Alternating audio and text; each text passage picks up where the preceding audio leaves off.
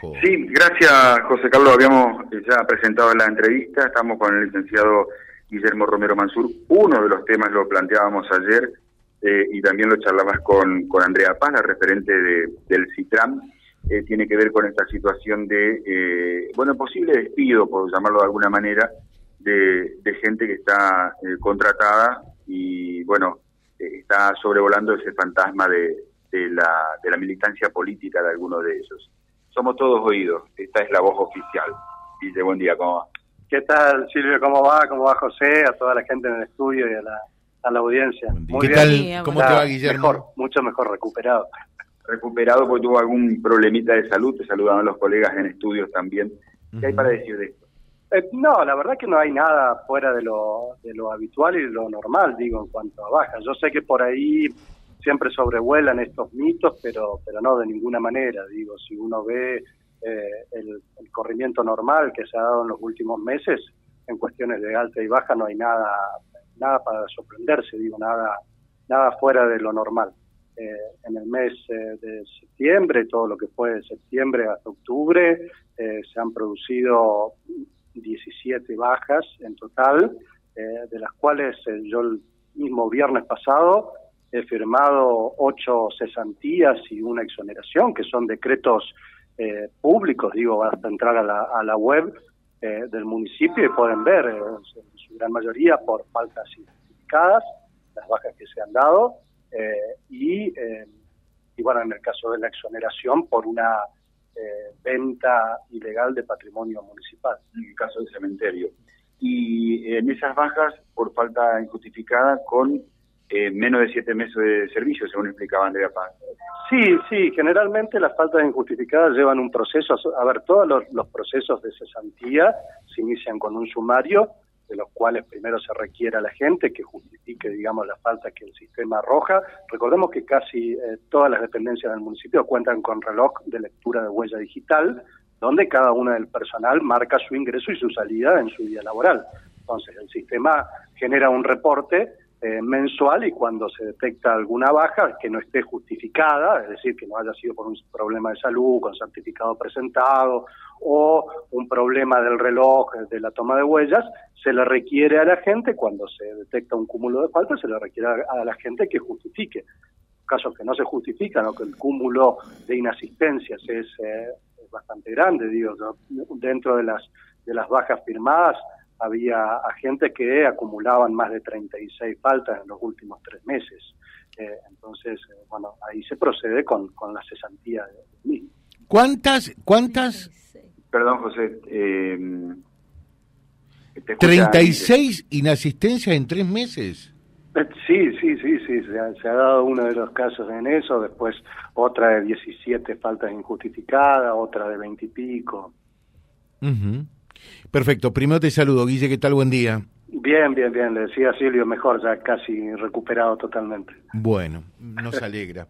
Eh, Guille, la, la, la, la, consulta, porque e, es, así, eh, que, que, ustedes enviaron eh, 100 telegramas eh, comunicando eh, el cese o el despido a partir del 31 de octubre. ¿De eso no, qué es lo que de hay? Ninguna, no, no, de ninguna manera. Le se niega categóricamente Recién, recién eso. lo comenté a Silvio, -huh. las bajas que se dieron hasta el 1 de octubre fueron 17. Uh -huh. eh, y, y, no hay más bajas eh, en vista? No, ¿Puede, a ver, puede es, haber? es, habitual que se den Sí. bajas por, por diferentes razones, porque se siguen los sumarios. Digo, hoy nosotros tenemos más de 20 sumarios abiertos Al día de la fecha, que se sigue en la investigación y bueno, después se determinan responsabilidades o no sé, en el mayor, la mayoría de los casos son por falta de injustificada, no se pueden justificar y se termina en una cesantía. Eh, en el caso de los eh, de los contratos, también digo, bueno, también responde a la reorganización de cada secretaría, al funcionamiento que cada secretario le quiera dar a, su equipo en base a, a, las necesidades, al cumplimiento, a los informes que tengan de los jefes de área. Digo, es, es habitual, pero no hay eh, ninguna nada, digo, fuera de lo habitual. O sea, eh, además cuando se hace un sumario enten, eh, entiendo eh, la persona, el agente municipal tiene derecho a esgrimir lo suyo. sí, por supuesto, digo, en el caso de los inicios de sumarios, por eso vuelvo a repetirte, llevan generalmente de, uno a tres meses. Eh, así que eso de, de, 100 despidos eh, y una casa de brujas para los que no trabajaron para el Henry y todo eso, nada que ver. No, no, no, nada que ver, nada que ver eh, y, muy lejos de la realidad. Digo, si uno ve el comportamiento de esta gestión a lo largo de los ocho años, eh, bueno, yo siempre digo para muestra vale un botón.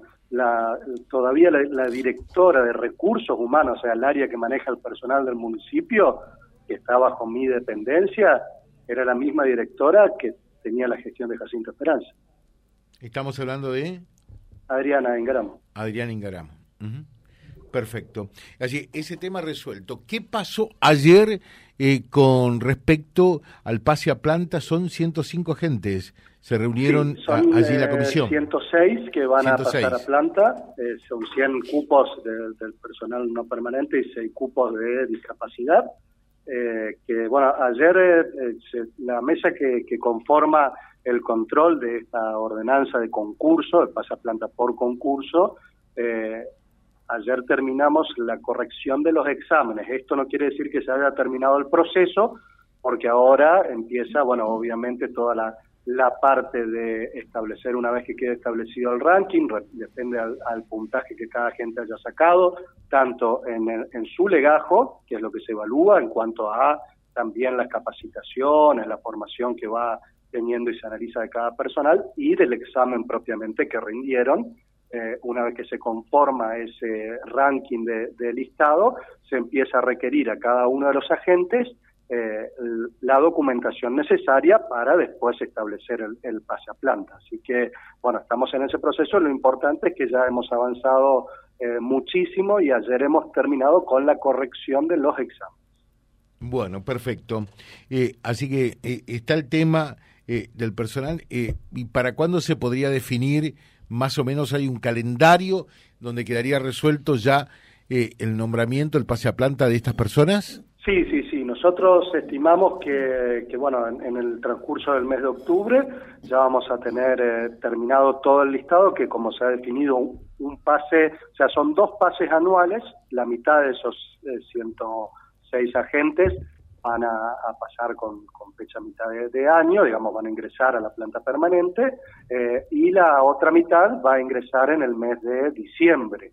Eh, pero bueno, ya todo el proceso se hizo de, una sola vez. Así que eh, estimamos nosotros que en este mes de octubre van a estar todos notificados, todas las, obviamente todo, el periodo abierto de, recepción de impugnaciones o de, o de, sugerencias que se puedan dar, y ya, ya tenemos en el transcurso de este mes la primera camada, digamos, la, esa primera mitad de los 106 agentes, que ese va a ser su, su pasaplanta y, y el restante en el mes de diciembre. ¿Cómo se decidió la mesa para hacer esa división? O sea, ¿quiénes van a ser los 53 primeros y los 53 segundos? Por lo que eh, consideramos el sistema más justo, es decir, cómo quedan ranqueados.